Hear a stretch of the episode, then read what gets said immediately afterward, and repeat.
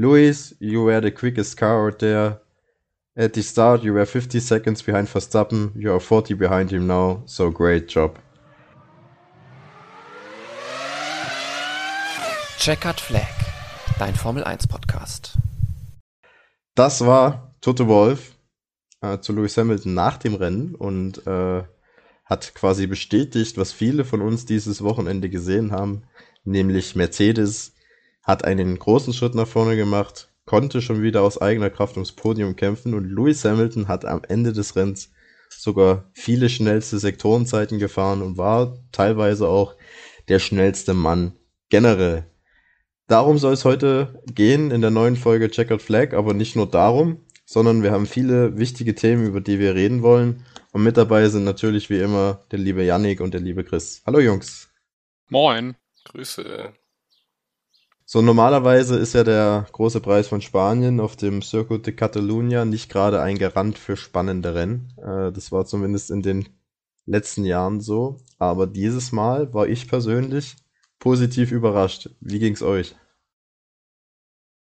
Chris, gerne. Du? Ja, gerne. Ähm, ja, du hast ja schon leicht angeteasert, Paul. Vor allem die erste Rennhälfte hat es ja richtig in sich. Ähm, viele ja, kleine Berührungen, Autos, die im Kiesbett gelandet sind. Und ähm, eigentlich ging es ja schon vor dem Wochenende los, dass bis auf Haas alle Teams äh, Updates mitgebracht haben und äh, der grüne Red Bull geboren wurde. Mittlerweile äh, bekannt als Aston Martin. Ähm, von daher, ja, es war definitiv spannend zu erwarten, was passieren würde, ob sich vielleicht die Performance-Rangliste nochmal ein bisschen durchmischt. Und ich würde sagen, so die wichtigste Erkenntnis ist, dass Mercedes die Lücke nach oben richtig gut schließen konnte. Noch nicht endgültig, aber sie sind da auf einem richtig guten Weg, finde ich. Ja, ja. Mag, ich, mag ich mich eigentlich anschließen. Ähm, denn was dann Lewis Hamilton im Rennen geschafft hat, mit dem Mercedes nach dem Start und äh, nachdem er eigentlich schon aufgeben wollte, das ist schon enorm und das wäre wahrscheinlich in den vergangenen Rennen nicht der Fall gewesen. Und äh, ja, da, daher umso besser, dass, dass die Mercedes scheinbar aufschließen können. Und äh, da wird dann ganz, ganz spannend zu sehen sein, äh, wie das im folgenden Verlauf der Saison weitergeht. Ja, aus eigener Kraft ein Ferrari überholt äh, von Carlos Sainz, von Lewis Hamilton. Ähm, das hätte wahrscheinlich vor dem Rennwochenende so keiner wirklich erwartet. Und erstaunlich ist halt bei Mercedes, die ja wirklich viele Probleme mit diesem Bouncing hatten. Das war aber an diesem Wochenende wirklich komplett weg. Also ich, mir ist es nicht einmal aufgefallen, dass der Mercedes noch gehüpft ist. Da hat man halt wirklich äh, Mercedes-esque, möchte man schon fast sagen, innerhalb von sechs Rennen wieder eine Lösung gefunden, um die Probleme am Fahrzeug zu beseitigen.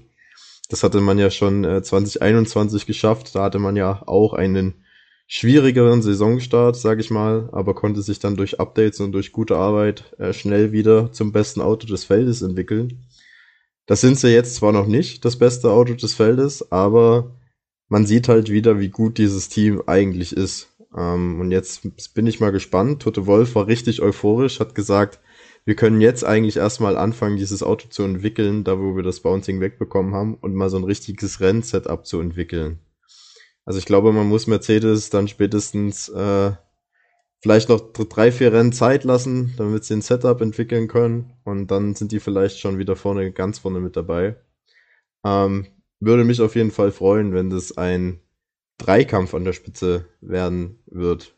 Aber wir wollen nicht nur über Lewis Hamilton reden. Ähm, George Russell hat eigentlich meiner Meinung nach eine mindestens genauso gute Performance gezeigt, wenn nicht sogar noch besser. Hättest du erwartet, Chris, dass der sich so gut und so lange auch gegen Verstappen und auch gegen Perez äh, verteidigen konnte und dass er es quasi aus eigener Kraft heraus äh, aufs Podium schafft? Also, dass er in der Lage ist, auch mit dem Mercedes ähm, aufs Podium zu fahren, das hat er ja jetzt schon gezeigt dieses Jahr. Seine Serie hält auch immer noch an, dass er immer noch mindestens in den Top 5 landet. Und äh, ja, gut, ich hätte schon erwartet, dass Verstappen schneller vorbeikommt. Das war wirklich richtig gut, wie sich Russell da verteidigt hat, vor allem, äh, als er da einmal noch außenrum in Kurve 1 dagegen gehalten hat, das war schon ziemlich stark. Äh, letztendlich, ja, hat es ihm rein ergebnistechnisch nicht geholfen, auch äh, nicht so sehr, dass Hamilton da jetzt nochmal hätte angreifen können. Ähm, aber es hatte mich schon ein wenig an, an Perez in Abu Dhabi erinnert. Also, das war wirklich äh, Defensivarbeit vom Allerfeinsten. Ja, also war vor allem auch wirklich, im Verstappen war ja schon zwei, dreimal dran, fast daneben oder eigentlich in der besseren Position und der hat es dann trotzdem irgendwie das Auto noch so platziert bekommen, dass er ihn da hinten halten konnte. Also das war schon wirklich sehr, sehr stark gemacht. Ähm, Yannick, was sagst du äh, zu, zu Russell? Ist es für dich momentan der beste Fahrer dieser Saison? Also rein von den Punkten her muss man ja sagen, er ist der Einzige, der äh, in jedem Rennen Punkte geholt hat. Ähm, ich glaube, von all den Fahrern kommt er mit den Neuerungen am besten klar. Und er bestätigt einfach, dass er in einen Mercedes und in ein Top-Auto gehört. Und ich sehe keinen Grund, warum irgendwo äh, oder irgendwann seine Leistungen ähm, nach unten gehen sollten. Denn äh, ja, ihr habt es gerade angesprochen, der Zweikampf dann äh, mit Verstappen, der ist ebenbürtig, ne? Also der ist absolut fair gelaufen, er verteidigt sich, er ist hart, er fährt starkes Racing, hartes Racing, aber bleibt fair dabei und äh, genau das macht eigentlich einen guten Rennfahrer und ja, möglicherweise auch einen zukünftigen Weltmeister aus. Ja, also ich, ich bin auch immer wieder überrascht, wie gut er halt auch gegen Lewis Hamilton ist. Also es ist jetzt, glaube ich, das vierte Rennen hintereinander, wo er vor ihm ins Ziel gekommen ist. Er hat ihn auch schon wieder im Qualifying geschlagen. Ist gut, das waren nur ein Zehntel dazwischen, aber das ist schon erstaunlich, wie gut Russell sich äh, in das Team einfügt. Und ja, also für mich ist er momentan auch eher der Weltmeisterschaftskandidat von Mercedes als Hamilton weil er halt einfach so konstant und so fehlerfrei ist. Und dazu kommen ja dann auch noch, dass George Russell immerhin schon zwei Podien eingefahren hat. Äh, und das sogar in Australien, wo der Mercedes bei langem noch nicht unbedingt in der Top 3 zu finden war. Ja, und er ist jetzt mit äh, 74 Punkten, hat er ja auch schon ja, über einen Rennsieg quasi Abstand zu Lewis Hamilton, der steht nämlich bei 46. Also das ist auch schon eine kleine Schelle äh, für den siebenfachen Weltmeister. Wird da schon ein bisschen äh, durch die Manege geführt von Russell. Aber ja, das, das Lewis Hamilton, das haben wir auch gelernt. Spätestens letztes Jahr, den sollte man nie abschreiben. Und äh, 30 Punkte oder knapp nee, 28 Punkte Abstand sind, die können auch schnell wieder zugefahren sein. Das ist auch eine Erfahrung, die äh, Charles Leclerc gemacht hat. Ähm, wenn wir uns erinnern, nach dem Rennen in Australien, ja, über 40 Punkte Abstand, sogar über 50 Punkte Abstand zu Max Verstappen und nun, ja, drei Rennen später liegt er zurück mit sechs Punkten. Kann er aber zumindest heute äh, wenig dafür, oder Yannick? Ja, absolut. Also da hat nichts mit äh, schwacher Fahrerleistung oder sowas äh, zu tun, sondern das war rein das Auto, das war einfach Pech. Ähm, ja, es wird wohl in der Saison vorkommen, dass, da werden auch andere Teams nicht verschont bleiben. Ist natürlich jetzt ein extrem ungünstiger Zeitpunkt, ähm, weil ich glaube, dass wenn das Auto gehalten hätte, Charles Leclerc hier auch den Sieg eingefahren hätte. Ähm, dann wäre, ja, hätte man so die Siegesserie von Verstappen ein bisschen unterbrochen. So geht es jetzt weiter und äh, Verstappen marschiert äh, Rennwochenende für Rennwochenende. Aber man hat ja auch gesehen, der Ferrari ist nicht schlechter, sondern ist immer noch besser als der Red Bull. Von daher würde ich bei Charles Leclerc eher sagen, einfach weitermachen und volle Kraft nach vorn in Monaco. Anders sieht es bei Carlos Sainz aus. Also, also da möchte ich nochmal kurz einhaken. Findest du wirklich, dass der Ferrari immer noch das bessere Auto ist als der Red Bull? Weil ich würde sagen, ich finde, seitdem äh, die das Upgrade gebracht haben in Imola, sind die schneller als die Ferraris.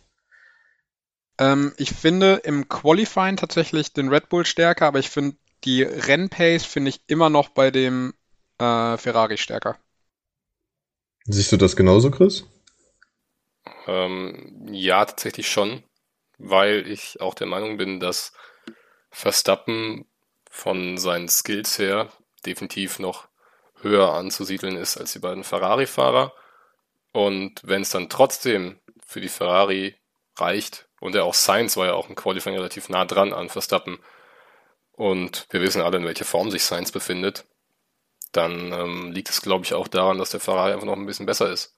Es ist halt schwierig, du kannst es nie 100% genau auflösen, ne? weil du hast immer mal ähm, ja, diese kleinen Unterschiede zwischen den Fahrern.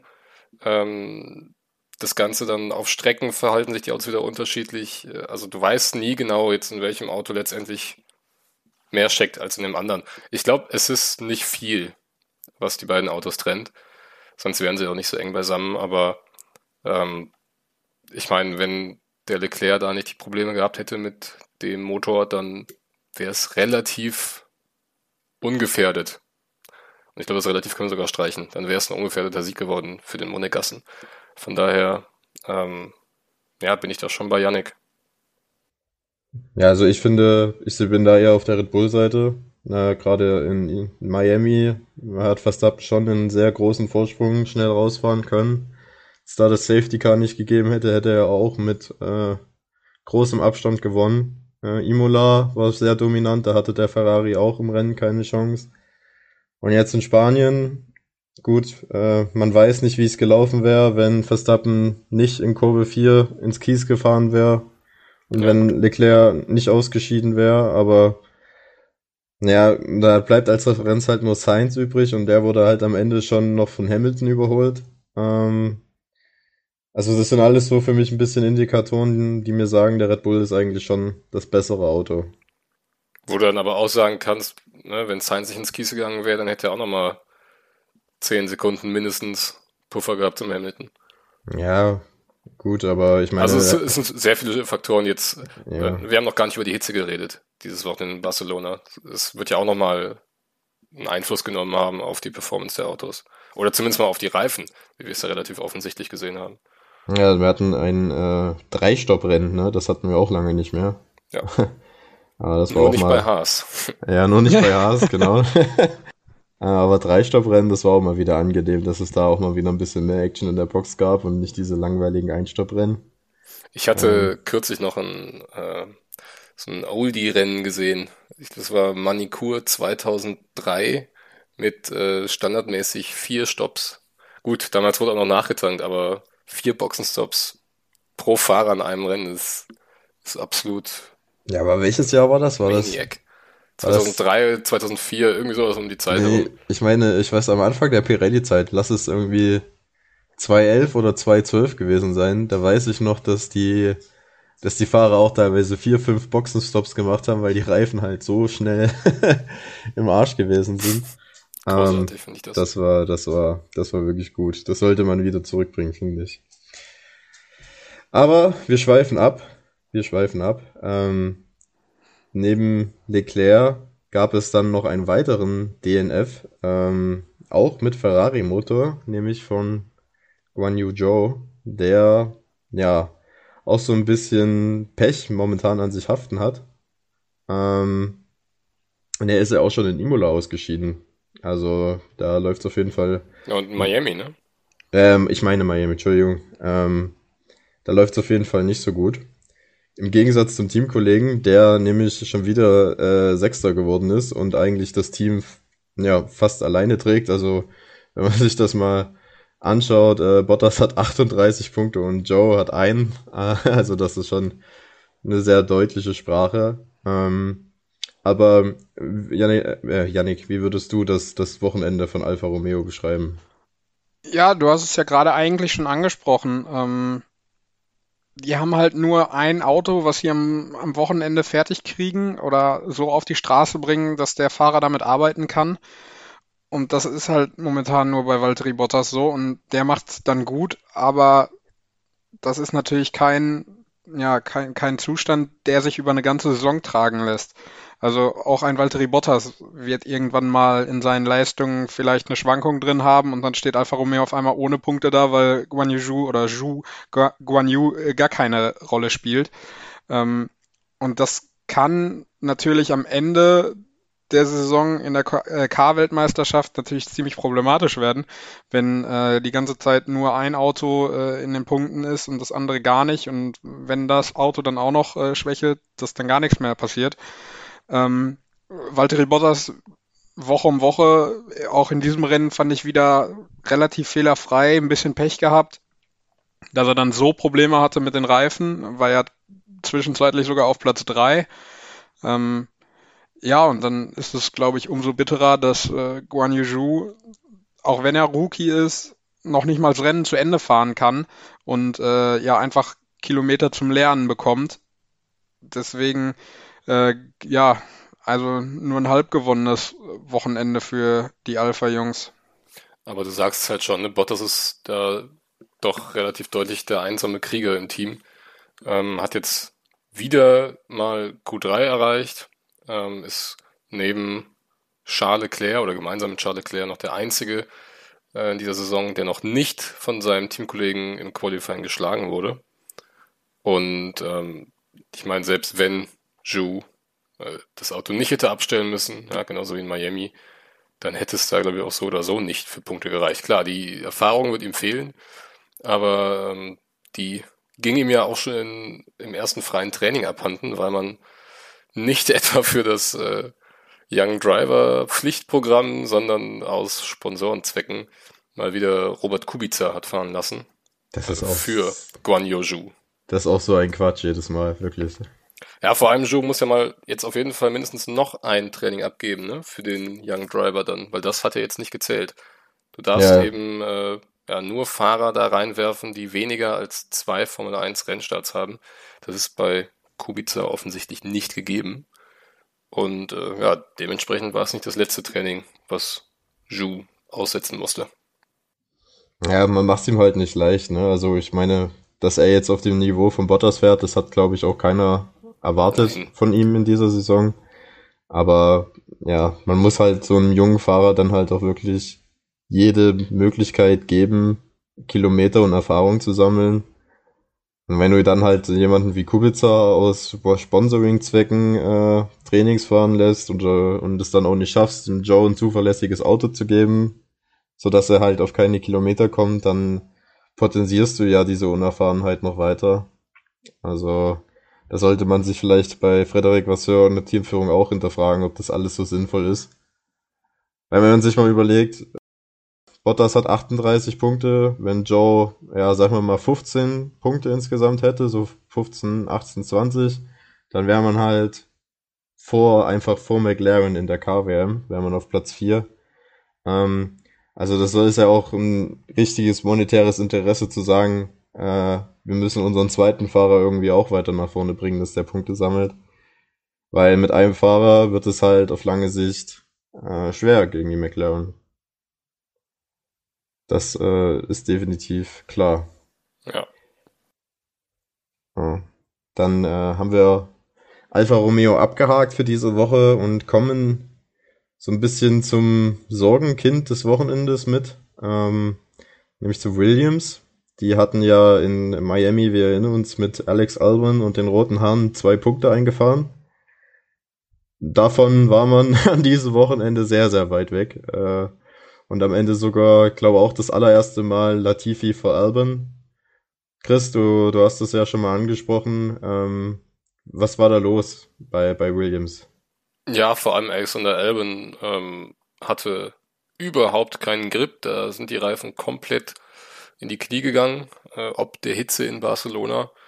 Und ja, wie du schon gesagt hast, äh, Latifi jetzt mal vor Alex Albon auch relativ deutlich. Also da ging gar nichts zusammen. Auch Williams hat ja im Training äh, einmal rotiert. Da wurde der erste Young Driver Einsatz gemacht und zwar in Form von Nick de Vries. Der hat äh, ähm, Alex Albon ersetzt und war auf Anhieb schneller als Nicola Latifi. Welch ein Wunder.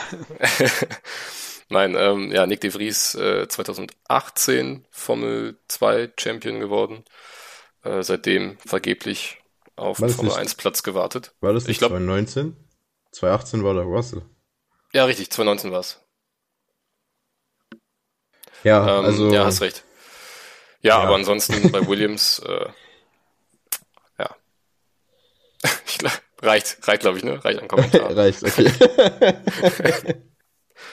Ja, ist auf jeden Fall äh, schwierig, ne? Wenn da ein neuer Fahrer, der das Team nicht kennt, das erste Mal in ein Formel 1 Auto hüpft und dann gleich mal schneller als der Stammfahrer ist.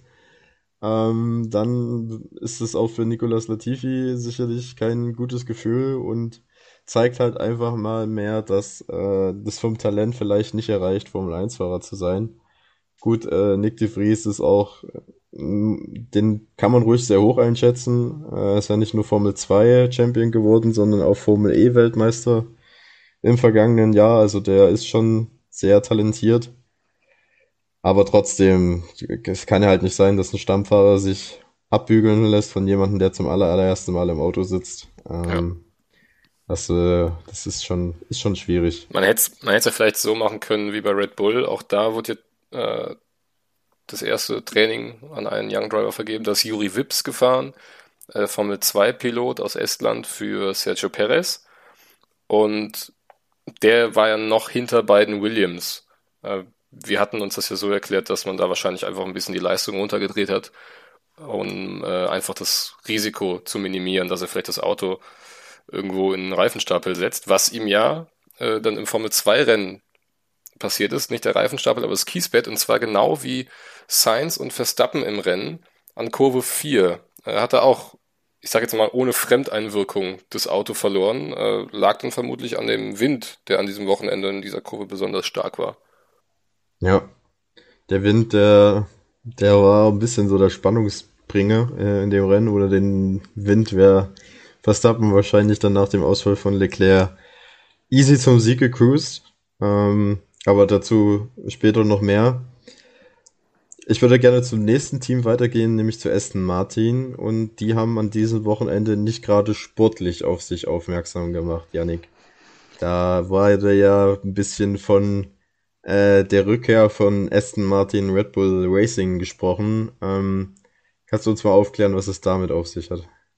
Ja, also ich, wir hatten es ja im, im Vorlauf eben schon ein bisschen angesprochen, ähm, dass Aston Martin da zum Rennwochenende in Barcelona gereist ist mit einem ja fast komplett neuen Auto.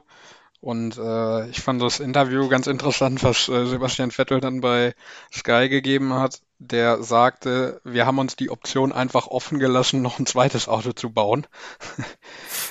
ähm, was schon sehr an den Red Bull erinnert ähm, und das dann natürlich einige Fragen aufwirft. Ich glaube, im Lager von Red Bull ist man auch sehr sauer und äh, ich glaube, man hat ja auch schon angedeutet, dass man dagegen klagen wird.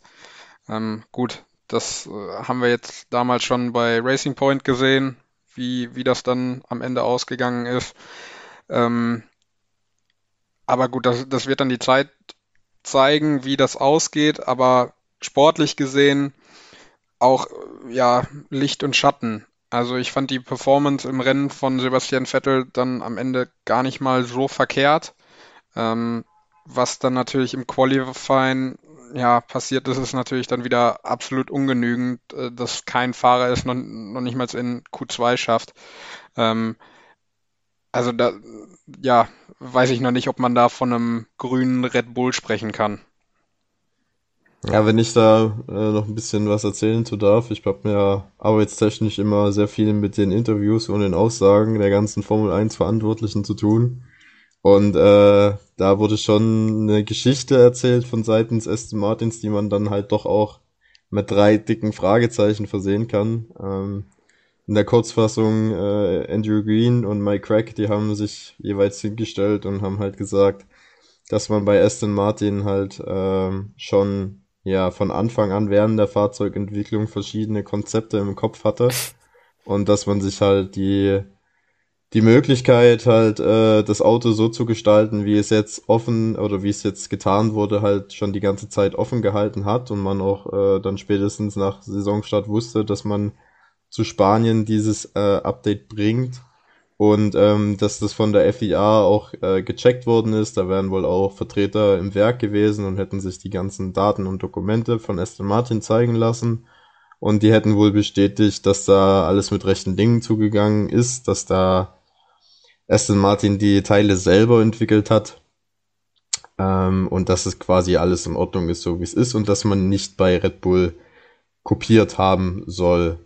Daraufhin hat sich, äh, haben sich natürlich äh, die Granden Marco und, und Horner gemeldet.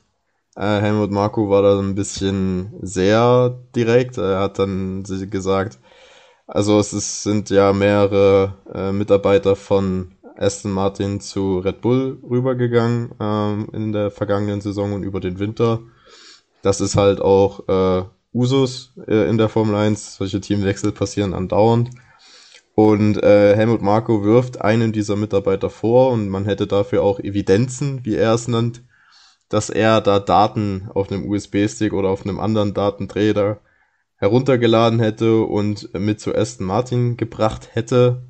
Äh, und dass deswegen das Design auf ähm, so haargenau aussehen würde wie beim Red Bull und dass es dann sich halt nicht um ja, um eine Eigenleistung handelt, wie es Aston Martin sagt, sondern dass das mehr oder weniger einfach äh, ja, Datenklau ist und äh, Industriespionage und äh, letztendlich auch Verletzung des geistigen Eigentums von Red Bull.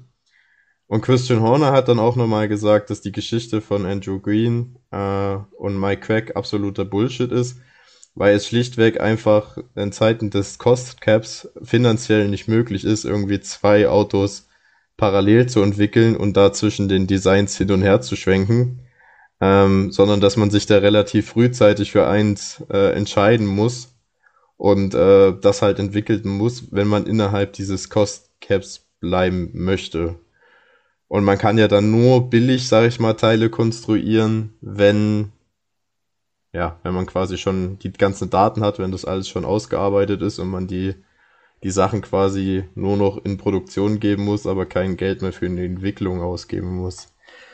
Also das klingt sehr nach einer sehr schwierigen Situation und äh, nach einer Geschichte, die uns wahrscheinlich noch weiter begleiten wird. Gibt auf jeden Fall heftige Hollywood-Vibes, wie bei dem Film Focus von Will Smith. Da ging es auch um Datenklau bei, bei Motorsportteams. Sei euch hiermit ans Herz gelegt. Ohne dafür monetär, ne? Ihr wisst, was ja. ich sagen möchte. Ja, also, wie geht's euch damit? Ähm, bei mir es wäre so, war so der erste Gedanke, ich kann mir vorstellen, dass äh, Aston Martin schon sich einfach gedacht hat, okay, wir fokussieren uns auf das Red Bull Design, weil das ja schon relativ äh, gut funktioniert, was, was man ja an den Ergebnissen sieht. Ähm, aber ich kann mir halt nicht vorstellen, dass ein ehemaliger Red Bull-Mitarbeiter ähm, das drauf hatte, da irgendwie Daten runterzuladen und mit zu seinem neuen Arbeitgeber zu bringen. Ähm, ich finde, weiß nicht, also da tue ich mich schwer mit. Ich, das ist natürlich jetzt alles Spekulation, was wir hier betreiben, das nur nochmal äh, klargestellt. Aber keine Ahnung, also das kann ich mir irgendwie nicht vorstellen. Seht ihr das ähnlich oder glaubt ihr, dass das dass das so passiert ist, wie Helmut Marko das gesagt hat. Janik, magst du zuerst? Mm. Wie gesagt, du, du, hast es ja gerade angedeutet, das ist alles Spekulation, was wir hier betreiben. Ähm, grundsätzlich finde ich das gerade unter den neuen Bedingungen erstmal gar nicht verkehrt, wenn ein Team so ans Limit geht, dass man nicht weiß, ob das noch erlaubt ist, ob das Grauzone ist, ob das kopiert ist, whatever. Inwieweit das dann mit Red Bull, Aston Martin sein muss, das muss jeder für sich selber entscheiden. Ähm, klar guckt man, finde ich, auch ein bisschen auf Sebastian Vettel und man wünscht ihm irgendwie, dass er ein bisschen ein besseres Auto hat. Aber letztendlich sollte, finde ich, jeder Rennstall irgendwo sein eigenes Auto bauen. Und ähm, ja, wenn, wenn man da wenn man da was verbockt hat, dann kann man das, finde ich, auch zugeben und sagen, gut, wir haben dieses Jahr halt einfach schlecht gearbeitet oder schlecht geworkt und konnten nicht abliefern oder was auch immer. Und äh, ja, also es ist, ich, ich bin gespannt, wie das einfach weitergeht, weil man, man kann da jetzt so schlecht, finde ich, eine Aussage drüber, drüber ja, machen, weil, weil die Ergebnisse einfach auch noch nicht da so gut waren, dass man das jetzt zu 100% bestätigen könnte. Wäre der Vettel oder Stroll jetzt direkt in die dritte Startreihe gefahren oder sowas, dann säßen wir wahrscheinlich äh, ja hier und würden nochmal ganz anders sprechen. Ja, Chris, deine ja, Einschätzung? Sehe ich, sehe ich ganz ähnlich. Ähm, ich bin grundsätzlich immer erstmal ein bisschen skeptisch, wenn Helmut Marco irgendwelche Geschichten erzählt. Ähm, ja, weiß nicht. Also ich traue da auf jeden Fall Aston Martin zu, über die Grenze des Erlaubten hinausgegangen zu sein. Einfach weil sie es ja auch schon ein paar Mal in der Vergangenheit gemacht haben. Ähm, aber ja, ich meine, die Leistung, klar, viele haben dann direkt auch gesagt, ja, die blöffen doch nur, damit es nicht so auffällig ist. Ähm, scheiden deswegen mit beiden Autos in Q1 aus. Soweit würde ich jetzt nicht gehen. Aber ähm, ich kann mir schon vorstellen, dass wir dann so, ja, spätestens Baku oder dann Montreal werden wir schon äh, sehen, ob sich dieses Update wirklich so positiv auswirkt äh, für Aston Martin oder eben halt nicht.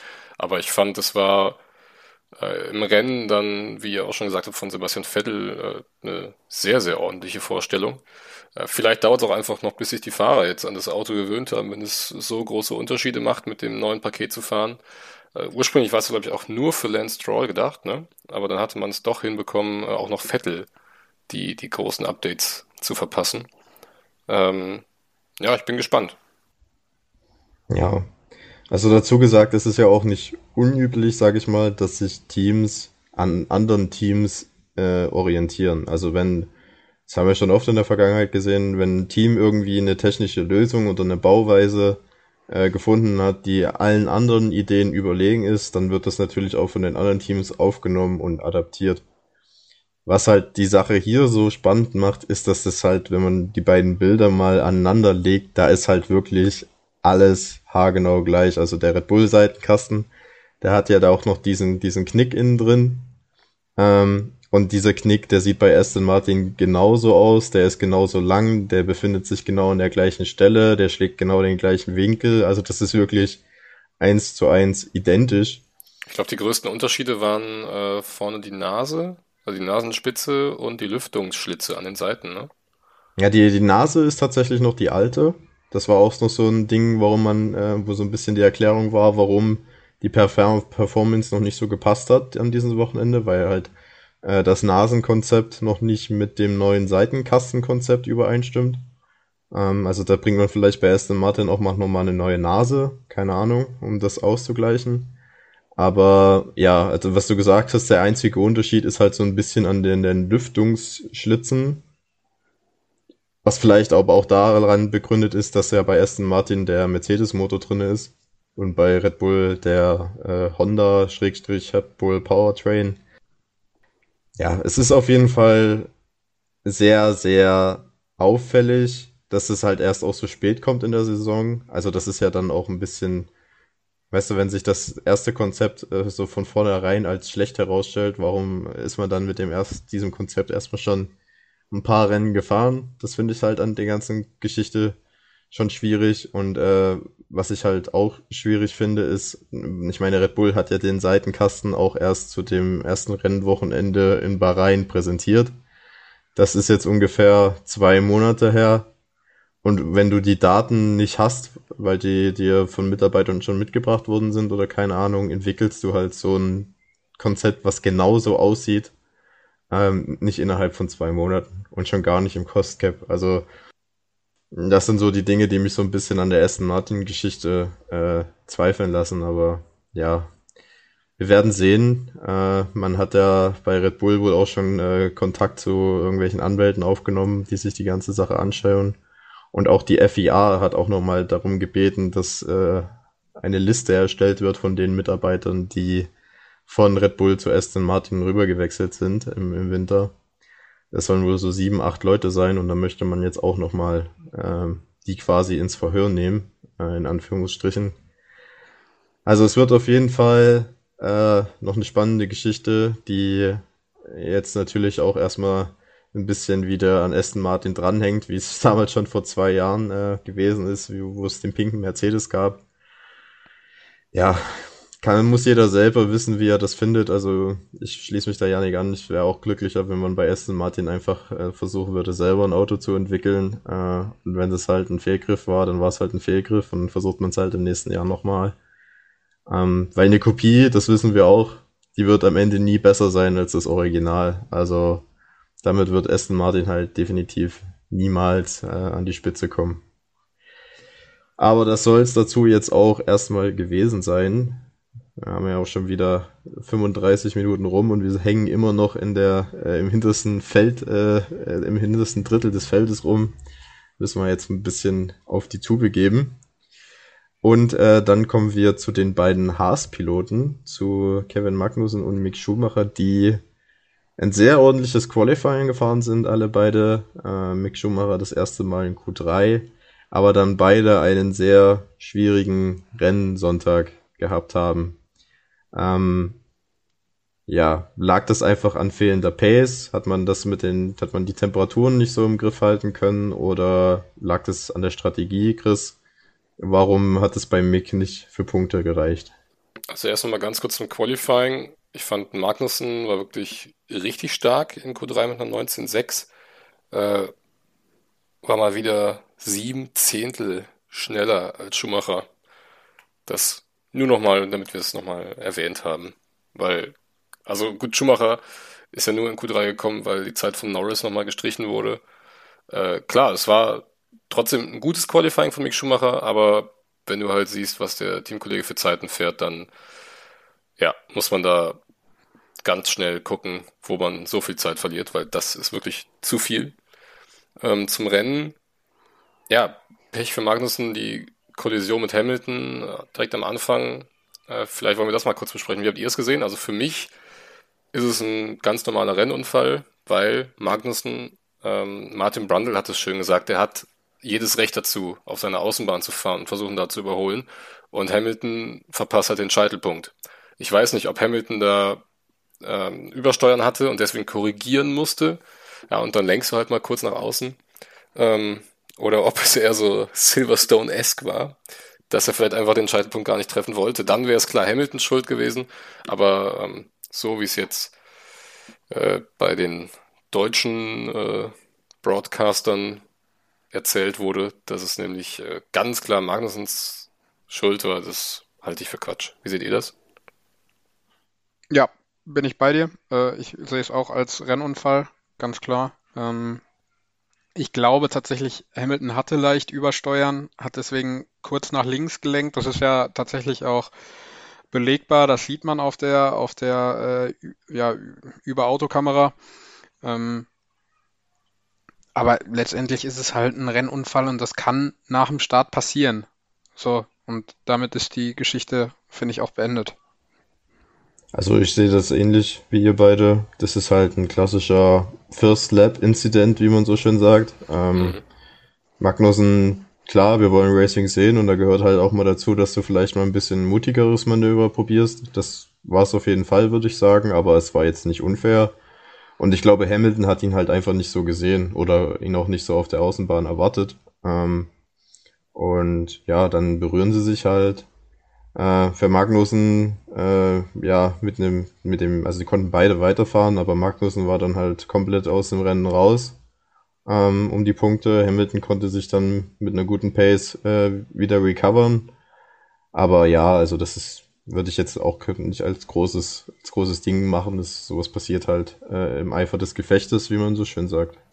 Ja, Magnussen hat ja dann danach, ähm, weil er wirklich relativ lang gebraucht hat, um sich dann auch wieder aus dem Kies rauszuarbeiten, ähm, war dann auch noch an der Box, meine ich. Und äh, ja, war, glaube ich, auch der einzige im gesamten Rennen, der mit harten Reifen gefahren ist, äh, so ab der Hälfte des Rennens. Ja, und hatte aber überhaupt nicht mehr die Pace, da ranzugehen. Und dass selbst Magnussen sich schwer getan hat, überhaupt mit den Williams mitzuhalten und ja auch von der Latifi noch geschluckt wurde, ähm, nimmt in meinen Augen so ein bisschen Mick Schumacher in Schutz.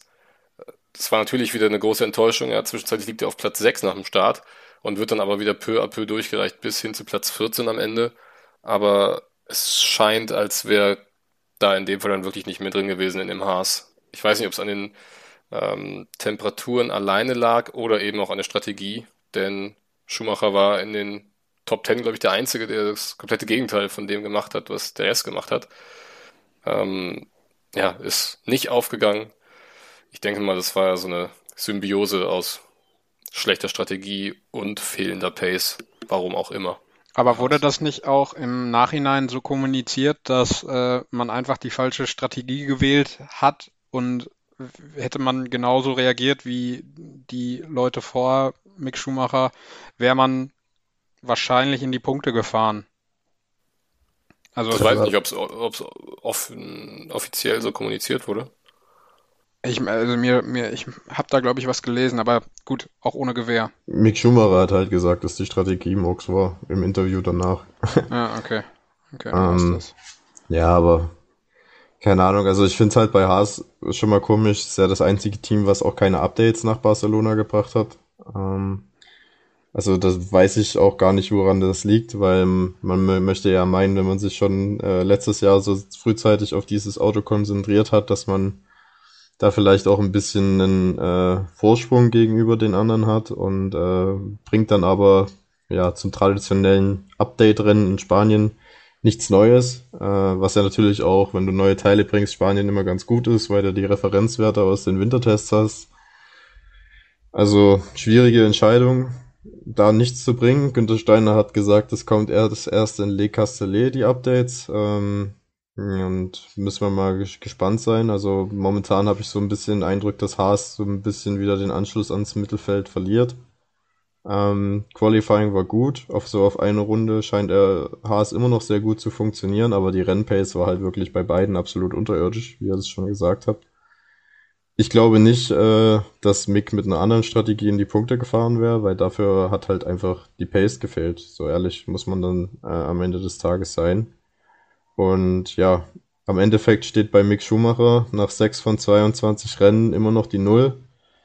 Äh, und je weiter die Saison voranschreitet, desto mehr wird deine steile These, Chris, wirklich erst zur steilen These. ja, ihr wolltet es mir nicht glauben. Ja. Ja, also ist schon, ist schon eine schwierige Situation. Ähm, ist jetzt halt die Frage, äh, wenn die Updates in Le Castellet nicht zünden, dann sehe ich bei Haas momentan eher den Weg zurück als den Weg nach vorne. Wobei, ähm, um jetzt gerade auch Mick Schumacher nochmal ein bisschen in Schutz zu nehmen, ich finde schon, dass er ein bisschen aufgeholt hat im Vergleich zu Magnussen, gerade in der Rennpace. Also ähm, ich, ich finde schon, dass, dass man da eine Entwicklung sieht, dass es zumindest leicht nach vorne geht. Ja, ich weiß nicht, wenn du halt sieben Zehntel im, im Qualifying aufgedrückt bekommst vom Teamkollegen. Im Qualifying keine Frage, da ist äh, K-Mac absolut vorne, aber ich finde, dass zumindest leichte Entwicklung in Richtung ähm, ja, Rennpace geht. Dafür gibt es halt leider wenig so belegbare Bilder, ne? Also genau. der wird ja wirklich selten gezeigt im Fernsehen. Man hatte das eine Überholmanöver gegen Ricardo gesehen. Ähm, das war schön. Aber ja, viel mehr. Ne, du musst dich ja bei Schumacher eigentlich immer dann links auf die Anzeige konzentrieren, um zu gucken, wo er ist, weil so kriegst du ihn selten zu Gesicht. Ja, aber das ist ja generell bei allem so, die im ja, in, ich mein, in der zweiten, konnte, konnte zweiten ein, Klassenhälfte fahren. Konnte ne? ein Antonio Giovinazzi ja auch ein Lied von singen. Ja, oder Nicola Latifi, ne? Den siehst du ja auch gefühlt die ganze Saison für 30 Sekunden. Ja, wenn das Safety Car rauskommt. Ja, oder beim Überrunden. ja. Ja, Haas abgehakt. Jawohl. Dann geht's weiter äh, zu einem Team, das mit dem Namen Alpha Tauri, bei denen die Stimmung momentan wahrscheinlich auch nicht so gut ist.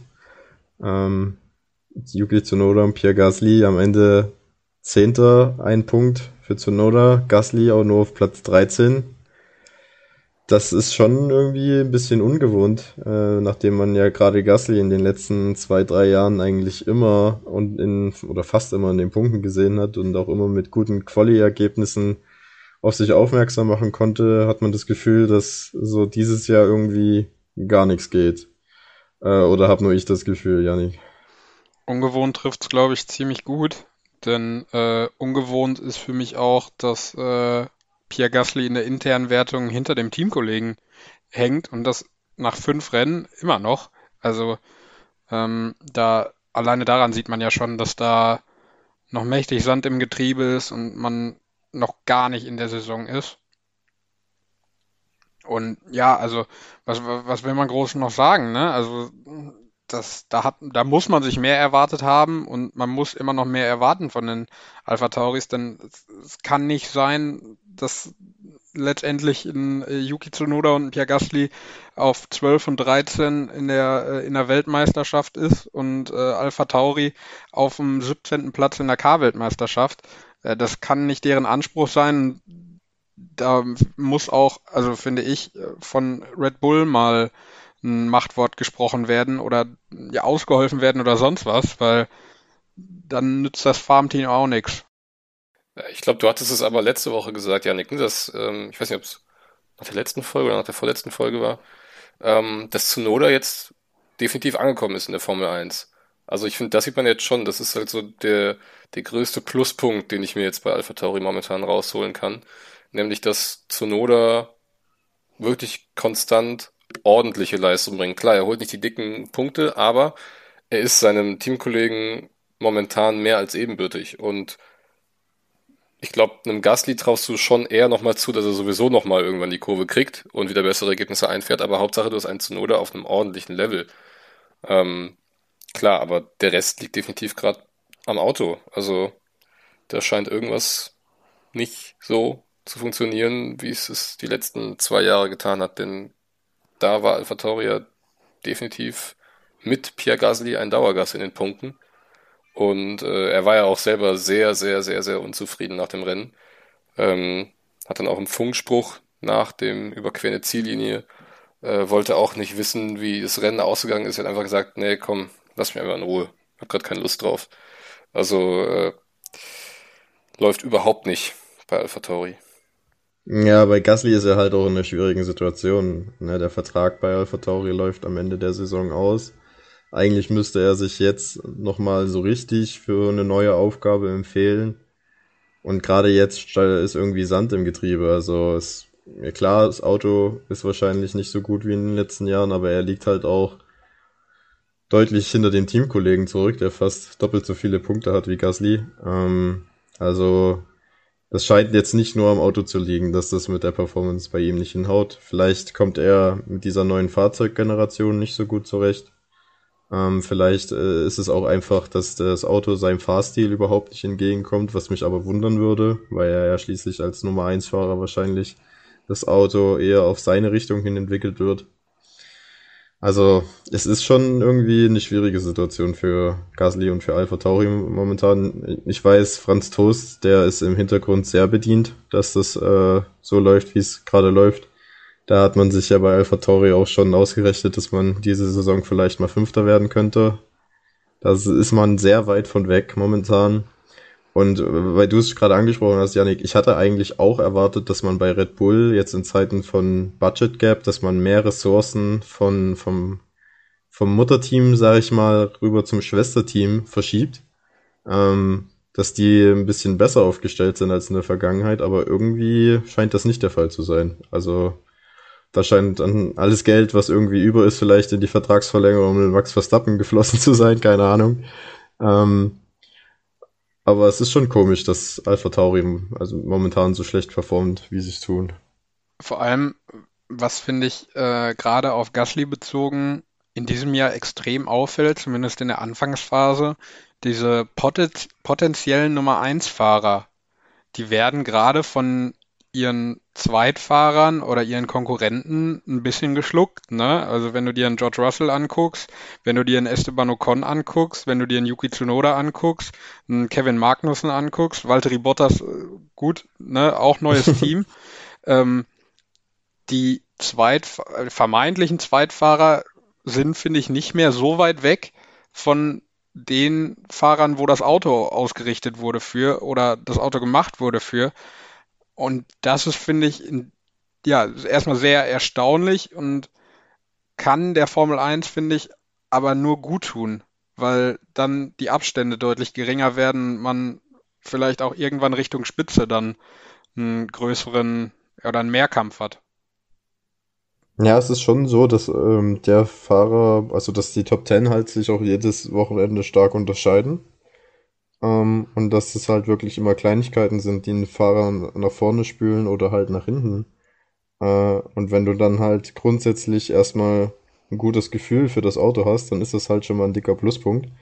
Und ich glaube, das ist halt bei Yuki Tsunoda der Fall ähm, und bei Pierre Gasly nicht so. Also ich weiß nicht, der, der scheint nicht warm zu werden mit, seinen, mit seinem neuen Gefährt. Aber warum, woran das liegt, das äh, erschließt sich mir nicht. Ja, und nicht warm mit seinem Gefährt. Äh, der Überleitungskönig. Ich habe fast drauf gewartet. Ja, komm, ein, ein, einmal pro Folge darf ich das machen. äh, nicht warm geworden mit seinem Gefährt wird auch nicht Daniel Ricciardo. Bei dem läuft es nämlich auch so überhaupt nicht äh, diese Saison, ähnlich wie in der letzten. Äh, Im Qualifying noch vor Norris und im Rennen dann wieder außerhalb der Punkte, während der Teamkollege auf Platz 8 wieder vier Zähler nach Hause fährt. Äh, ist die Zeit von Daniel Ricciardo als Top-Pilot der Formel 1 abgelaufen, Chris? Ja. In meinen Augen ganz klar. Ähm, ja, er hat in Monster gezeigt, was in ihm steckt. Oder ja, vielleicht auch was in ihm steckte. Ähm, ja, es tut mir total leid, das zu sagen, weil ich äh, Daniel Ricciardo super gerne mag und ihn auch gerne ewig in der Formel 1 hätte. Aber ja, es ist irgendwie auch ein bisschen wenig gerade alles. Vor allem, wenn man eben bedenkt, dass ähm, Norris, also unter welchen Bedingungen der dieses Wochenende gefahren ist. Oh ja. Litt ja unter Heuschnupfen und das war nicht einfach mal hier, hier und da ein bisschen niesen und die Nase läuft, sondern der war komplett am Ende. Also der hat ja auch nach dem Rennen überhaupt nicht mit seinem Renningenieur äh, geredet, bis dann der Will Joseph mal gesagt hat, gib mir bitte einfach nur irgendwie, drück den Knopf, damit ich weiß, dass es dir gut geht. Und dann, äh, das war die gesamte Kommunikation von Norris in dem ganzen ja. Rennen gefühlt. Also er hatte das, nicht nur äh, Heuschnupfen, er hatte auch eine Mandelentzündung.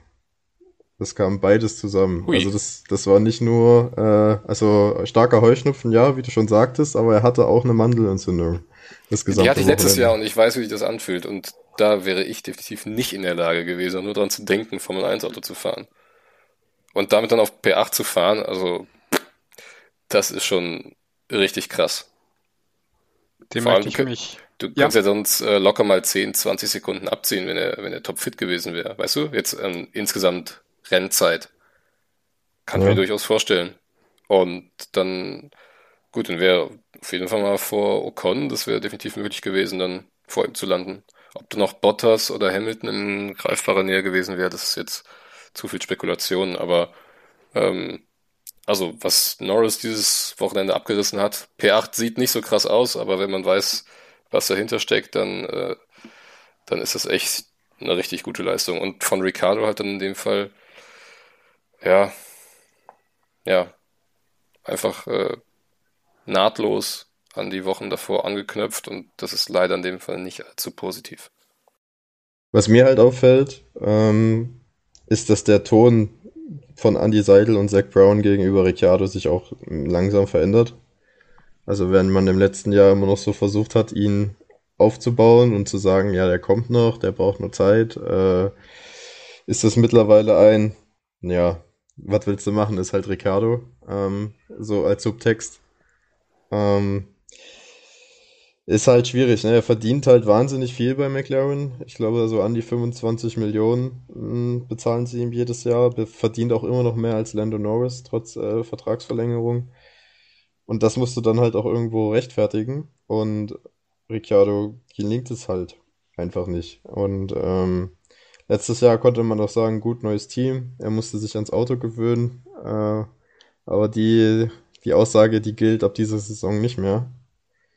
Und äh, ja, er hat immer mal so ein Highlight drin, aber dann halt auch viele, viele Rennen, wo er dann sehr weit hinter den Teamkollegen zurückliegt. Und das macht die Situation natürlich nicht einfacher. Den Was mag, auch. Ja.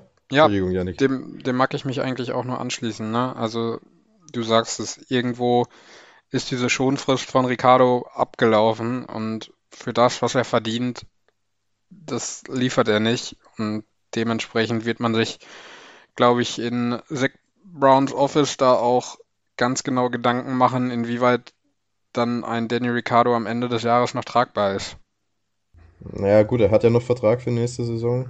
Ja, gut, aber was heißt ein Vertrag, wenn man beispielsweise einen Piastri kriegen könnte? Oder ähm, wer natürlich auch noch in der in der Pipeline sitzt. Am Sonntagabend war ja auch noch das Qualifying für das Indy 500. Ein Petto Award, ne? Der wird ja. ja auch erwartet, dass er da eventuell das Young Driver Training fährt für McLaren. Ähm, Colton Hurter wird auch äh, gehandelt. Und äh, ich meine, für, für das McLaren-Team in der in die 500 haben sich auch noch Felix Rosenquist und Juan Pablo Montoya qualifiziert. Ne? Also vielleicht kriegen wir noch mal einen wilden Südamerikaner zurück in der Formel 1. Ja, ich weiß nicht, also ich, ich, in der Formel 1 finde ich, haben Verträge immer noch so ein bisschen Mehrwert als im Fußball. Ja. Also man ja, sieht definitiv. das irgendwie ganz selten, dass da ein Vertrag aufgelöst wird oder dass da äh, ein Fahrer trotz Vertrag wechselt. Also ich würde jetzt schon erstmal davon ausgehen, dass Ricciardo auch nächstes Jahr noch im McLaren sitzt, nur danach. Ähm, also viele Argumente, warum man bei McLaren den Vertrag mit Ricciardo verlängern sollte, fallen mir nicht ein. Vor allem nicht zu den Konditionen, die er, die er hat. Ja. Und was ich auch witzig fand äh, bei McLaren oder beeindruckend äh, ist das bessere Wort. Gab, gibt ja immer so diese Listen, ne, was die Teams für neue Teile äh, an, an die Wochenenden bringen bei McLaren, äh, bei den, ja, also was die für Updates quasi bringen. Und McLaren hatte halt mit Abstand die längste Liste. Also da war halt komplett das gefühlte das gesamte Auto neu. Ja, ich glaube zwölf Teile waren neu bei. Ja, äh, genau. Also das war wirklich von vorne bis hinten so äh, neu gearbeitet. Ähm, leider wenig Ertrag, ne? Dafür, dass es man so viel gebracht hat. Ja, gut, man weiß nicht, vielleicht braucht man da noch ein bisschen mehr Zeit, um das Paket zu optimieren. Aber das hat auf jeden Fall erstmal in Spanien nicht so gezündet, dieses neue Update so das nur der Vollständigkeit halber auch noch angesprochen haben. Und dann kommen wir jetzt zum allerersten ähm, Lokalmatadoren, den ich eigentlich sogar aufs Podium getippt habe, aber ja, das äh, ist dann eine traurige Geschichte für später. Ähm, nämlich zu Fernando Alonso, der ja positiv gesprochen endlich mal wieder Punkte geholt hat, äh, negativ gesprochen äh, schon wieder vom Teamkollegen geschlagen wurde ähm, und halt auch schon im Qualifying auf Platz 17 es nicht ins Q2 geschafft hat.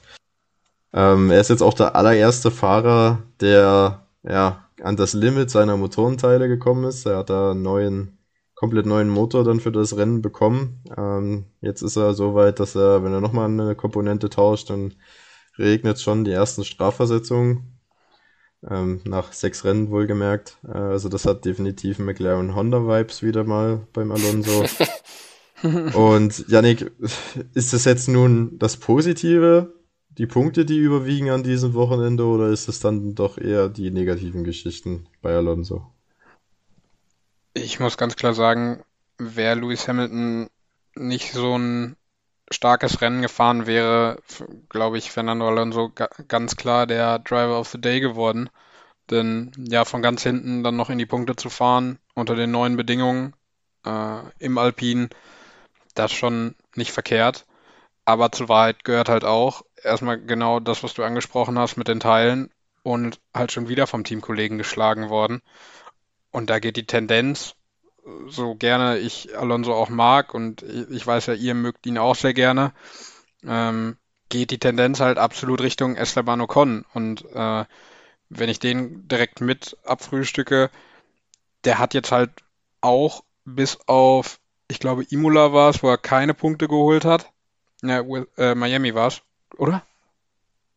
Ne, Imola war es. Ähm, hat er immer gepunktet und das auch immer relativ stabil. Und äh, ja, auch nur deswegen steht äh, Alpine gerade da, wo sie, wo sie in der K-Weltmeisterschaft stehen. Äh, ja, und das dann vor Alpha Tauri und knapp hinter Alfa Romeo nur. Also ich hoffe für Fernando, dass es einfach jetzt weiter nach vorne geht und er diesen Schwung aus der Heimat mit nach Monaco nimmt und ja, er ist, er ist ja schon einige Jahre in Monaco gefahren, also hoffe ich einfach mal, dass, dass er die Leistung bestätigen kann. Ich Wobei, finde, man muss, man muss trotzdem unterscheiden. Also, ähm, es ist ja die Herangehensweise von Alpine, ne? Zu sagen, wir gehen jetzt erstmal voll auf Power, beziehungsweise Performance und die Zuverlässigkeit, die machen wir dann in den nächsten vier, fünf Jahren, ähm, weil das Reglement halt dann aus Teamsicht das vermutlich so am, am sinnvollsten erscheinen lässt. Für Alonso ist natürlich Käse, weil er muss darunter leiden, dass jetzt äh, das Auto ja ein wenig links und rechts auseinanderfällt und ähm, er dann halt nie wirklich so das Maximum rausholen kann. Aber ähm, ich finde, zur Wahrheit gehört auch, wo wir jetzt gerade Ocon loben, zu Recht loben. Ähm, Ocon war in Q1 nur äh, anderthalb Zehntel schneller als Alonso und Alonso wurde ja dermaßen aufgehalten, dass er gar keine äh, ja, richtige zweite Runde fahren konnte. Also ich glaube, der wäre theoretisch schon auch zumindest mal im Qualifying mehr drin gewesen. Durch die Strafversetzung, klar, äh, war eigentlich vor dem Rennen schon mehr oder weniger fix, dass Alonso wohl kaum richtig an Ocon rankommen würde. Ähm, aber insgesamt finde ich dennoch, dass äh, bei Alpine an diesem Wochenende das Positive überwiegt. Es zeigt sich auch an der Reaktion der beiden Fahrer nach dem Rennen. Also die waren ja super happy über 7 und 9, weil einfach alles mal so in einem Rennen funktioniert hat, wie sie es sich vorgestellt haben. Und äh, ja, wie Yannick schon sagte, ne? Also Monaco ist dann der nächste Anlauf. Vom, von den Fähigkeiten hat Alonso es auf jeden Fall drin. Er muss halt einmal ein ganzes Wochenende sorgenfrei mit seinem Auto auskommen können. Das ist halt bislang das, was ihm noch fehlt. Ansonsten äh, definitiv äh, auch wieder viele Punkte in Monaco möglich, bin ich mir sicher. Ja, weil du es gerade angesprochen hast, ich habe gerade nochmal nachgeschaut. Also im Q1 lag zwischen P10 Mick Schumacher, der ist eine 20.6.8 gefahren. Ja. Und Alonso äh, auf P17 ist eine 21.0 gefahren. also da lagen ein bisschen mehr wie drei Zehntel zwischen diesen sieben Plätzen. Ähm, das ist echt nix. Äh, das zeigt halt wirklich, wie eng das da zusammengeht. Äh, und wenn du halt dann nur ein bisschen blockiert wirst, kann dich das potenziell halt schon ähm, aus dem Qualifying werfen. Also dieser Platz 17 ist wahrscheinlich im Endeffekt schlimmer, als er tatsächlich war.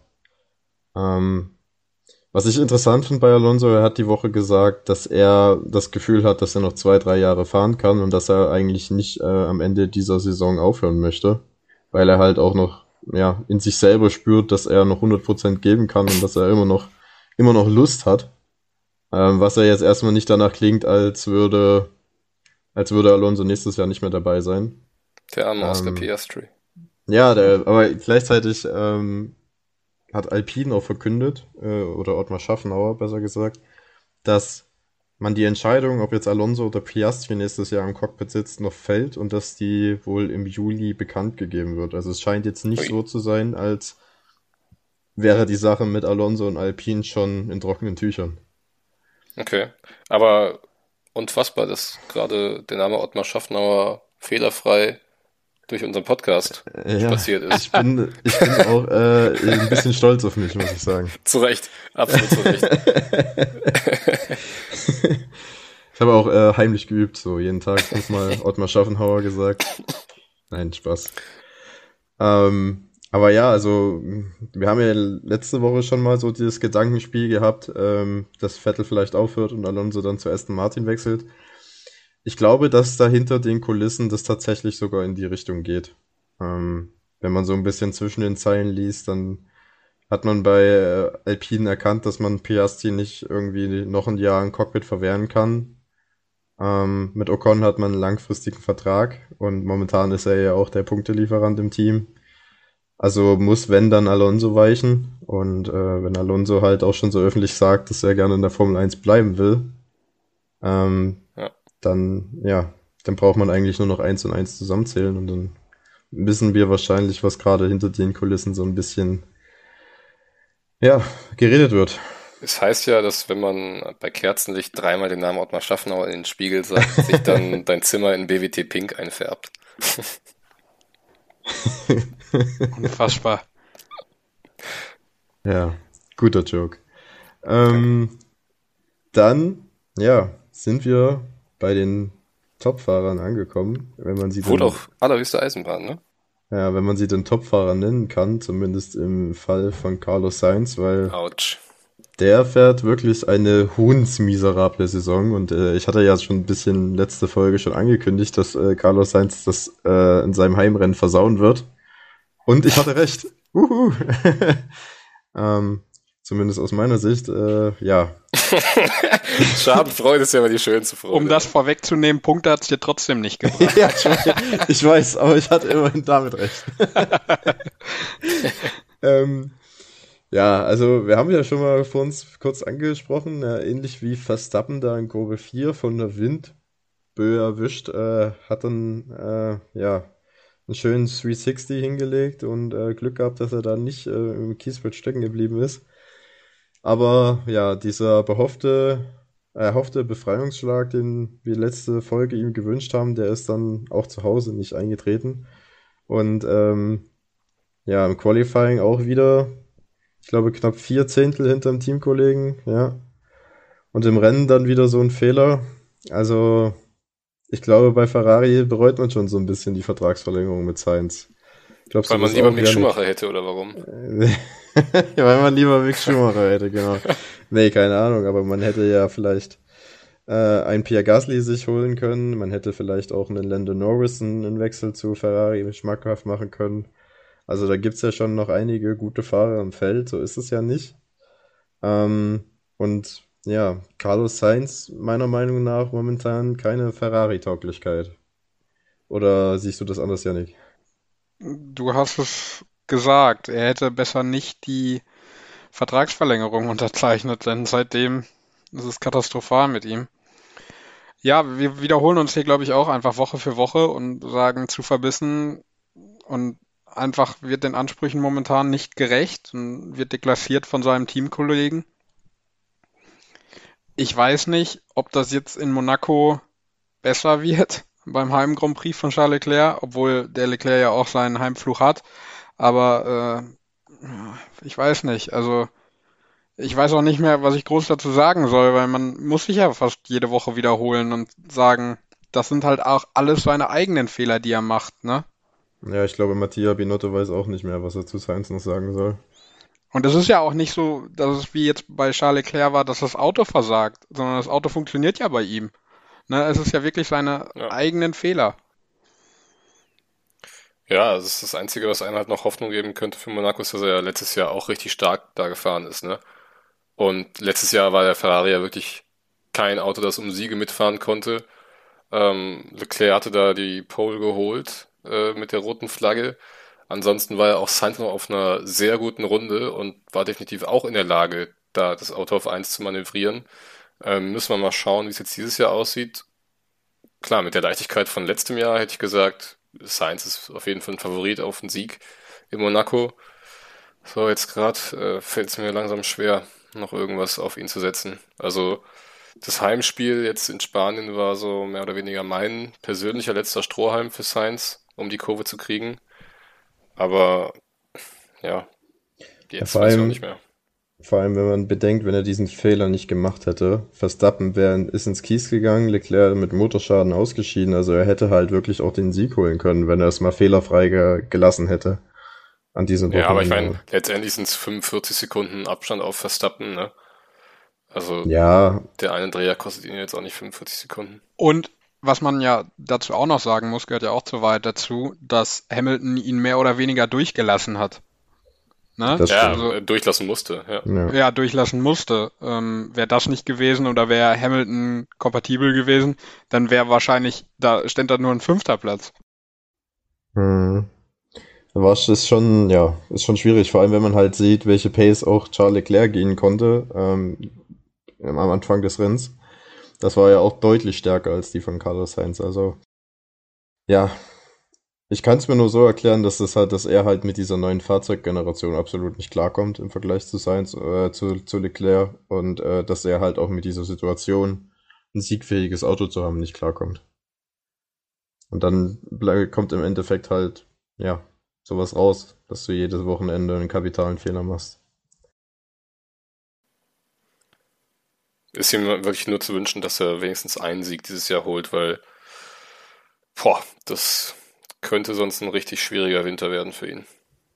Ja, auf jeden Fall. Und dann kommen wir wohl zu den ja, beiden Strahlemännern an dieses Wochenende, zu den Red Bull-Fahrern. Verstappen und Perez wieder einen Doppelsieg geholt, wieder maximale Punktzahl für Red Bull. Verstappen jetzt Meisterschaftsführender und Red Bull auch in der Konstrukteurs-WM an Ferrari vorbeigegangen. Ja, aber trotzdem gab es auch bei Red Bull ein bisschen Stress, nämlich war Sergio Perez ein bisschen ungehalten äh, über ja, die Art und Weise, wie das Team mit ihm während des Rennens umgegangen ist. Was war denn da genau los, Chris? Ja, ich wollte gerade sagen, zwei Strahlemänner waren jetzt ein bisschen zu positiv formuliert. Ähm, Perez äh, war ja der Meinung, dass er schneller kann als Verstappen. Ähm, es ging damit los, dass äh, als er, glaube ich, noch hinter Leclerc war, der Perez, und Verstappen sich ja noch gedreht hatte und sich erst wieder rankämpfen musste, dann hat man Perez schon gesagt, ja, Verstappen ist auf dem Weg. Wenn er wirklich schneller sein sollte, dann äh, tauschen wir die Autos, beziehungsweise tauschen wir die Position. Ähm, fand er jetzt noch nicht so richtig cool. Ähm, dann später, als er dann zuerst in die Box ging und sich dann wieder an äh, ja, Verstappen rangekämpft hatte, der dann noch hinter Russell festhing, hatte dann Perez den Funkspruch durchgegeben, äh, bitte schiebt mal den Max zur Seite, ich bin schneller, ich kann mir den Russell sofort packen. Und äh, gegen Ende des Rennens durfte er dann wieder Verstappen vorbeilassen, um äh, ja, die volle Punktzahl für Verstappen zu garantieren. Und da hat Perez dann gesagt, hört sich sehr unfair an, aber okay, mache ich. Hat sich als äh, ja, absoluter Teamplayer äh, gezeigt, hat Verstappen Platz gemacht und auch nicht so wie Bottas das letztes Jahr in Spanien gemacht hat für Hamilton, sondern wirklich fair, ohne dass Verstappen da Zeit verliert. Aber auch ja, nach der Zieleinfahrt, als er dann als Zweiter über den Strich gefahren ist, wollte nicht so richtig Freude beim Aufkommen. Er hat gesagt, ja, gute Arbeit, Leute. Äh, das Auto war klasse, aber wir müssen gleich nochmal reden. Und ich erinnere damit an meine zweite steile These. nämlich, dass irgendein Teamkollegenbündnis bei den Top-Teams definitiv bröckeln wird. Und Ach, bei Science läuft es zwar nicht, keine, aber ich finde. steile These. naja, aber also bei Verstappen und Perez hätte man das nach der letzten Saison jetzt nicht unbedingt für super wahrscheinlich gehalten, dass da jetzt richtig krachen wird zwischen den beiden. Da, da gebe ich dir recht, dass äh, Verstappen und Perez hätte ich da auch ausgeschlossen. Also ich hätte eher an Ferrari gedacht tatsächlich. Aber obwohl ja, oder Sainz ja jetzt gerade nicht, oder vielleicht gerade weil Sainz nicht die Leistung wie Leclerc liefert, äh, ist es da, glaube ich, eher ja, ich eine halt, persönliche äh, Sache für so Sainz. ganz auf der Liste gehabt, ne? so mit dem etablierten siebenmaligen ja, Weltmeister und dann dem jungen Superstar, der dann ins Team kommt. Ja, wäre auch möglich gewesen, ne? aber Red Bull, ja. da hängt der Haussegen schief. Wobei aber man ja auch sagen muss, dass Verstappen direkt nach dem Rennen wahre Größe gezeigt hat und sich in seinem Teamradio auch direkt bei Sergio Perez bedankt hat. Er hat äh, ja auch schon direkt nach dem Überholmanöver gemacht, ne? Genau, das, also ich finde, stimme ich euch absolut zu, ähm, bei dem, was ihr vorher gesagt habt. Aber das gehört halt auch zur Wahrheit dazu, dass letztendlich Max Verstappen da wenig für kann, wenn das Team sagt, ja, lass den durch äh, und äh, Verstappen ja. bedankt sich dann noch dazu oder dafür. Äh, also sollte zumindest erwähnt werden. Ja, klar. Nee, an, an Verstappen wird es nicht liegen. Ne? Wenn dann eher daran, dass Perez halt irgendwann genervt ist. Ich denke auch, dass bei Sergio Perez äh, im Arbeitsvertrag in der Jobbeschreibung steht äh, Nummer zwei Fahrer ja. bei Red Bull Racing. Ja, also ich glaube, da ist schon, äh, wurde schon von Anfang an äh, klar gemacht, auch vom Management des Teams, dass äh, Sergio Perez hier keine Ansprüche auf Nummer eins Status oder auf eine bevorzugte Behandlung stellen muss. Die Rolle ist klar bei Max Verstappen festgelegt. Und ich meine, der Erfolg gibt ihnen ja jetzt auch recht. Ne? Also Sergio Perez liefert diese Saison konstant, fährt aufs Podium, liegt auf P3 in der, in der Weltmeisterschaft. Ist jetzt schon der zweite Doppelsieg für Red Bull in diesem Jahr. Also da läuft's wirklich momentan super. Nachdem man ja zwei Rennen äh, ausgeschieden ist und 50 Punkte zurücklag, ist man jetzt schon vier Rennen später quasi äh, wieder vorne in beiden Weltmeisterschaften. Also das ist schon schon sehr, sehr stark. Und mir fällt momentan auch so ein bisschen die Fantasie, dass Ferrari da irgendwie nochmal Red Bull schlagen kann, weil ich glaube, Red Bull, äh, ja, die sind einfach so gut momentan, die sind im Flow. Verstappen ist der beste Fahrer im Feld. Man hat Adrian Nui, man hat äh, das schnellste Auto meiner Meinung nach jetzt. Also, ja, so sehr ich mir eine Ferrari-Weltmeisterschaft wünschen würde, als Ferrari-Fan, umso schwerer fällt es mir aber wirklich daran zu glauben momentan, dass, dass es jetzt noch was werden kann. Das Momentum ist auf jeden Fall gegen Red Bull momentan. Ja, für Red Bull, ne? Also nicht. Ja, ja, für Red Bull. genau. Aber vielleicht sehe ich das ja anders. Vielleicht äh, kommt ja Charles Leclerc und Carlos Sainz und holen jetzt in Monaco einen Doppelsieg. ähm, dann würde die Welt natürlich schon wieder anders aussehen, aber es ist schon, ist schon für mich klar ersichtlich, dass seitdem das Update da gekommen ist, äh, der Red Bull das schnellere Auto ist. Die Ferrari-Updates an diesem Wochenende, die haben meiner Meinung nach nicht so viel gebracht, die sind so ein bisschen verpufft. Ähm, zumindest finde ich, hat man keinen großen Unterschied gemerkt. Ähm, aber wer weiß, vielleicht braucht man da ja auch da nur mehr Zeit und äh, findet da noch was. Ich würde es mir wünschen, aber wenn man sich halt anschaut, dass Verstappen bisher jedes Rennen gewonnen hat, was er beendet hat, ähm, dann ja, das ist schon eine sehr beeindruckende Statistik und dann sieht es halt schon schwer aus für, für Ferrari. Das ist auf jeden Fall eine Ansage. Aber es hört sich so an, als könnten wir zu unserer nächsten Rubrik kommen heute, oder? Ja, wir kommen jetzt zu den News.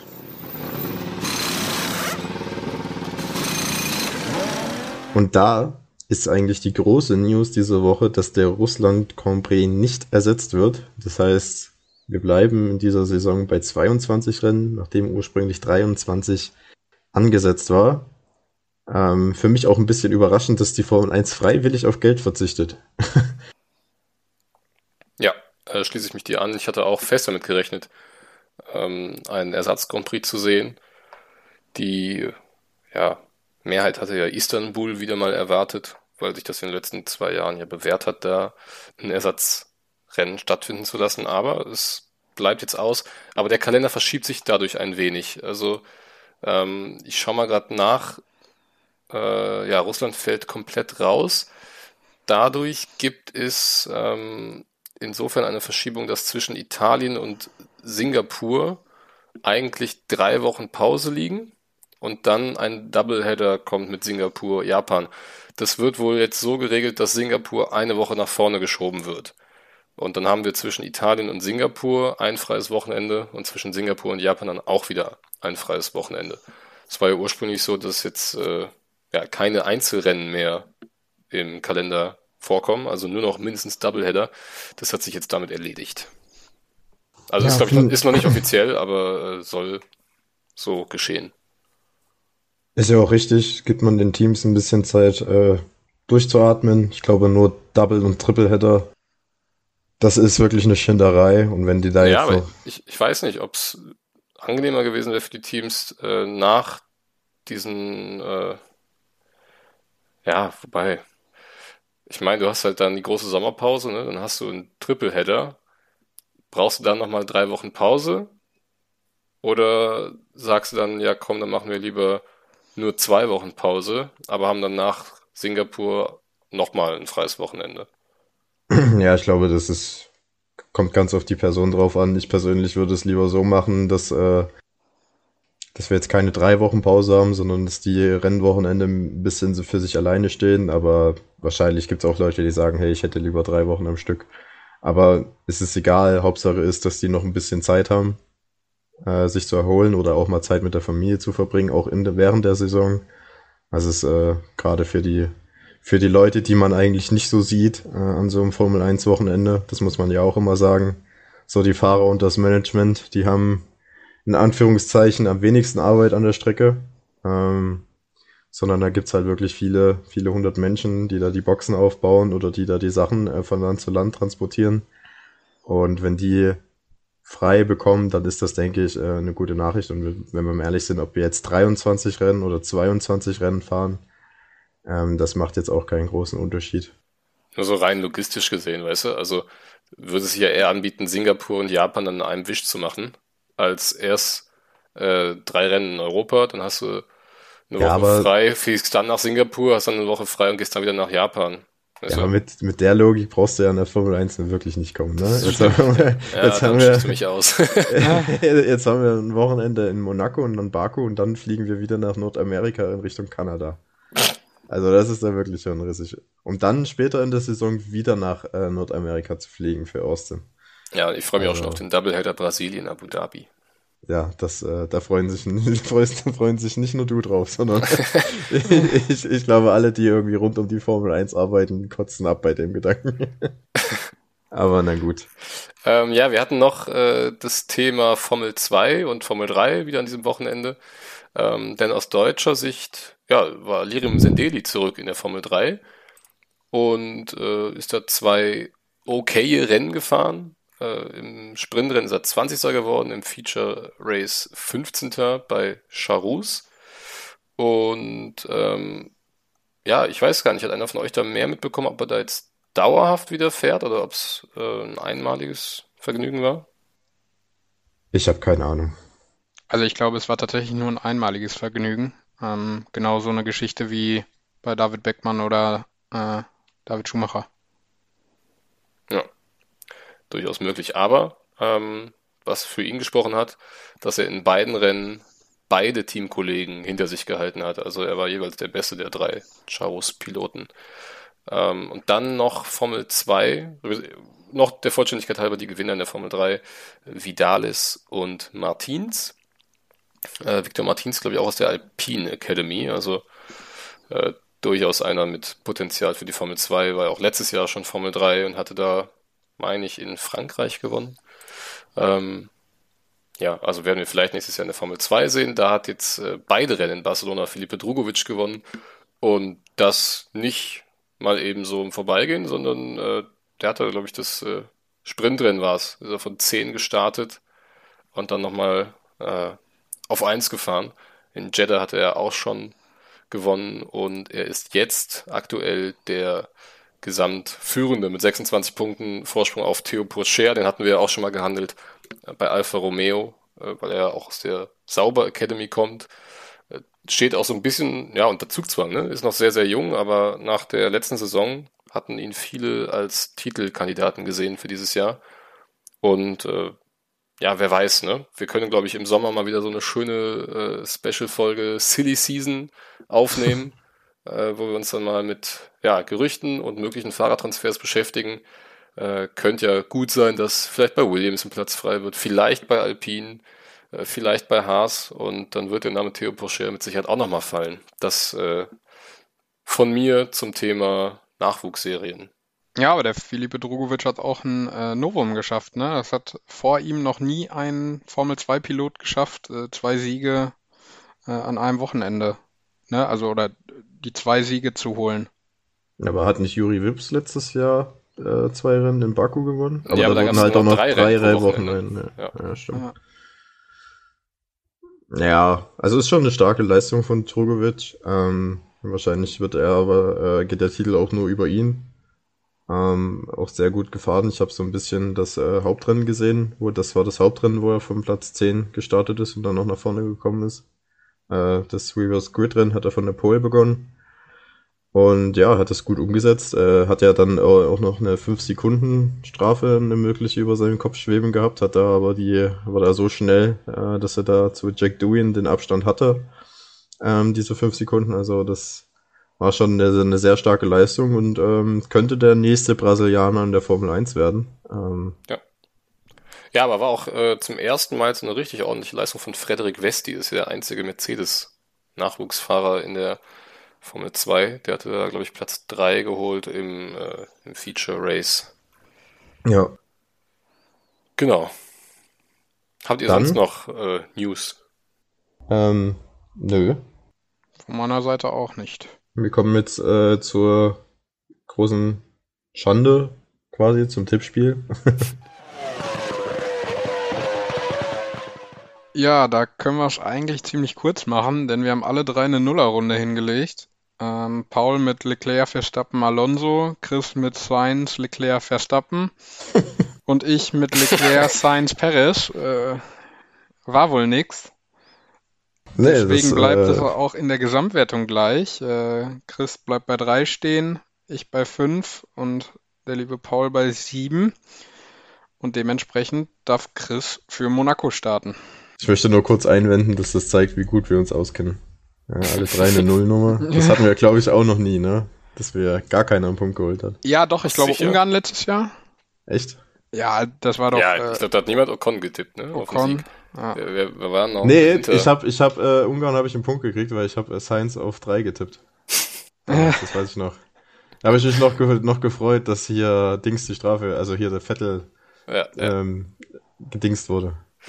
Ähm, ich finde es schwierig zu sagen, weil von der Form, ja, würde ich irgendwie sagen, Verstappen oder Leclerc müsste es eigentlich holen, aber weil in Monaco ja wirklich null Topspeed gefragt ist, sehe ich Ferrari da schon mal deutlich vor Red Bull am Wochenende. Ähm, so, und dann kommt auch wieder dieser Heimfluch von Leclerc in Monaco dazu, ne? Dann wäre ja die logische Schlussfolgerung, Sainz macht es. Das glaube ich diesmal nicht. ähm, ich werde nicht nochmal Sainz auf die Eins tippen, mit der leisen Hoffnung, dass er dann wirklich mal ein Rennen gewinnt. Ähm, ja, also ich muss die Punkte aufholen und da muss man dann vielleicht auch einfach mal was wagen. ich dachte jetzt schon kommt. ich tue mich wirklich total schwer. Ähm, aber ich gehe an diesem Monaco-Wochenende mit Lando Norris auf der 1. Ich werde dann, mich damit vermutlich komplett ins Leere schießen. Ja. Ähm, deswegen nehme ich das auch sofort wieder zurück. ich gehe nochmal sicher. Ich gehe jetzt voll nochmal sicher, ist mir alles egal. Leclerc gewinnt das Ding, bricht seinen Fluch vor Max Verstappen und dritter wird Lando Norris. Naja. Also mit Platz 3, aber Lando Norris ist ja schon. Ist ja weiß, schon weiß ich aber auch noch nicht ganz genau, was ich davon halten soll. Ja, ja Corona macht Sachen mit mir, ne? Ja, ich glaube also, auch. Greift anscheinend auch mein Hirn an. Äh, ich mache weiter. Ich habe es mir während der Folge fast wie immer schon notiert. Ähm, ich glaube auch, dass Leclerc an seinem Heimfluch zerbricht und auch in diesem Rennen nicht äh, gewinnt. Äh, Verstappen macht's. Russell holt sich den zweiten und Leclerc kommt auf drei. Du hast den Russell schon angesprochen. Äh, ich gehe mit der gewagten These, dass Russell das Rennen gewinnt. Ja, das hatte ich auch sogar kurz überlegt, ähm, ja. statt Norris dann zu machen. Ja, aber ich glaube, Mercedes äh, und Russell, die können äh, schon in Monaco was, was zeigen. Ich glaube, das Auto passt ganz gut so vom Konzept her. Ähm, ja, ich sehe persönlich nicht, dass Leclerc seinen Heimflug beendet, muss ich ganz ehrlich sagen. Ähm, deswegen gehe ich mit Verstappen auf der 2 und ich nehme dann nochmal einen etwas gewagteren Tipp und sage, der gute Valtteri, der, der holt sich das erste Alfa Romeo Podium in Monaco. Das wäre ja schon ein brutales Podium. Also ja. das wäre ja wirklich eine also, Überraschung dann. Und dann nächste Top äh, Prediction, ich sage Vettel kommt unter die Top 6. Boah. Ui. Und Mick Schumacher fährt rückwärts über die Stadtziellinie. Ja. Ähm, bevor wir jetzt hier den Laden dicht machen, äh, gerne noch der Hinweis an euch. Yannick und ich werden, sofern es mein Corona-Status zulässt, am Wochenende beim 24-Stunden-Rennen sein und äh, euch von da aus mit Fotos und Videos versorgen. Deswegen jetzt schon mal der Aufruf, uns definitiv, wenn ihr es nicht ohnehin schon tut, bei Instagram zu folgen, Checkered Flag F1. Da wird es dann äh, genügend Bildmaterial geben, von dem wunderschönen Nürburgring. Und dann wird nächste Woche der Paul uns nochmal so ein bisschen mehr durch die Folge tragen müssen, denn ihr werdet uns nachsehen, dass wir dann vom Monaco Grand Prix nicht allzu viel live zumindest mitbekommen werden. Ja, der, der liebe Paul muss nämlich wieder F1-Dienst schieben. Nicht nur im Podcast, sondern auch auf Arbeit. Und äh, dann werde ich sehen, dass ich vielleicht noch ein bisschen extra Material zusammensuche, worüber wir dann reden können. Wird vielleicht eine Folge, die nicht so stark auf das Rennen äh, konzentriert ist, je nachdem, wie es läuft. Ähm, können wir ja auch mal schauen, dass wir vielleicht auch über ein paar andere Dinge reden. Genau, aber ja, Wer waren Folge kommt auf jeden Promis Fall. in der Startaufstellung? Ja, das sind nämlich die Sachen, die jeden F1-Fan ultra interessieren, welche äh, abgehalfterten Hollywood-Promis äh, sich da schön, schön den, den Ferrari-Sekt in der Boxengasse hinter die Binde kippen und absolut nichts von dem verstehen, was da gerade passiert. Wie komisch schwenkt Serena Williams dich ja die ja, genau. ja, also, ja. Genau, die ist ja zum Glück äh, bei den French Open jetzt, ne? Ja. Ja, Gott sei Dank, aber sie finden schon wieder irg irgendjemanden, der mich richtig triggert. So, komm, ja. wir schweifen ab, wir sind schon 1,30. Ja, okay. Ähm, vielen Dank wenn ihr bis hier dran geblieben seid und nicht euch zwischenzeitlich irgendwie den Impuls gehabt habt, euer Auto gegen einen Baum zu lenken. Ähm, dann bedanken wir uns vielmals fürs Zuhören, freuen uns auf die nächste Woche und äh, bleibt gesund, vermeidet Corona, nicht so wie Chris. Und äh, dann hören wir uns nächste Woche in alter Frische an der gleichen Stelle zur gleichen Uhrzeit. Macht's gut. Bis dann, Leute. Ciao, ciao.